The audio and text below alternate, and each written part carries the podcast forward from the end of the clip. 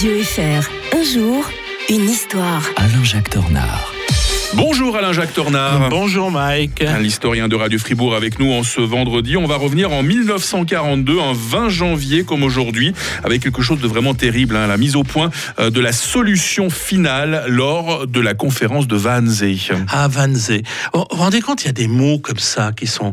Euh, Wannsee, moi je trouve que c'est un beau mot hein, quand on y pense. Wannsee, Mhm. ça fait wagnerien, hein, ça fait euh, cette Allemagne éternelle que l'on que l'on aime. Qu'on ait choisi cette villa des bords du lac, d'un lac à côté de Berlin pour faire cette conférence. Cette monstruosité. Hein. Cette monstruosité et d'un cynisme absolu. Euh, donc on est le 20 janvier 1942. Une poignée de dignitaires nazis planifie la solution finale, c'est-à-dire officiellement la déportation euh, et l'annihilation des juifs se trouvant dans les, dans les pays occupés euh, par l'Allemagne. Euh, en fait, vous savez que c'était pas le projet initial des nazis. Euh, nazis voulaient se excusez-moi d'utiliser certains termes, mais littéralement se débarrasser des juifs, de les éliminer, mais pas forcément à ce moment-là, avant la guerre, de les assassiner. Ils voulaient leur prendre leur argent, mais euh, les éloigner. Mais le problème, c'est que les Britanniques n'en veulent pas en Palestine, que les Américains en veulent un certain nombre, mais pas trop aux États-Unis. D'ailleurs, il y a le périple d'un bateau qui part en 1939, qui se retrouve à Cuba. Euh, c'est absolument euh, abominable. Et les Français non plus n'en veulent pas à Madagascar, parce que le- le- Hitler avait eu cette idée de les envoyer à Madagascar. Sur ce se déclenche la Seconde Guerre mondiale.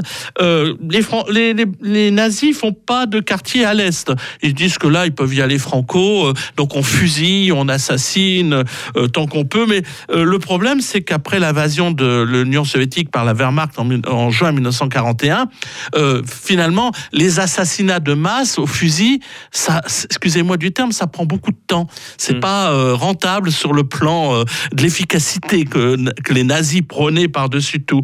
Donc, euh, ils décident de- d'utiliser une méthode qu'ils avaient utilisée pour mettre à mort les handicapés. Euh, en Allemagne, on avait décidé en 1940 de, tuer les handicapés. Heureusement, les, les églises protestantes avaient, euh, justement euh, protesté et avaient empêché que cela se développe. Mais on a gardé la méthode et c'est ainsi que l'on va vouloir exterminer tous les juifs en utilisant cette méthode du gazage. Et, cette assemblée de Wannsee, présidée par un certain Heinrich Himmler, le chef de la SS, euh, et l'un d'entre eux, euh, Rei- Rainer Hedrich, eh bien, c'est lui qui euh, euh, planifie tout cela pour que ça se passe, qu'il y ait, comme on dit, du, du, que ça soit bien efficace. Et ça sera tellement efficace que vous savez quand même qu'il y aura plusieurs millions de morts, en particulier à- au- dans le camp de la mort d'Auschwitz-Birkenau. Himmler tentera à la fin de la guerre de se, non pas de se racheter, mais de- d'essayer de sauver sa peau en sauvant quelques juifs moyennant finance en Hongrie. Et le paradoxe, c'est qu'il sera aidé par un certain euh, euh, Jean-Marie Musy, le fribourgeois, l'ancien, notre premier président de la Confédération fribourgeois, euh, qui, qui, donc pour lequel d'ailleurs vient de sortir une biographie et à, à qui est consacrée d'ailleurs une rue, de, une avenue de Fribourg. Pour ne jamais oublier cette terrible page d'histoire. hein. Alain-Jacques Tornard avec nous euh, ce matin. On va se retrouver euh, lundi avec euh, le traité de libre-échange franco-britannique. Étonnante conséquence pour euh, la Suisse, on le verra, et nous serons en 1860. Mais avant cela, je vous souhaite de bien profiter du week-end. Vous l'avez tellement mérité, Alain-Jacques Bonne Tornard. fin de semaine à tous.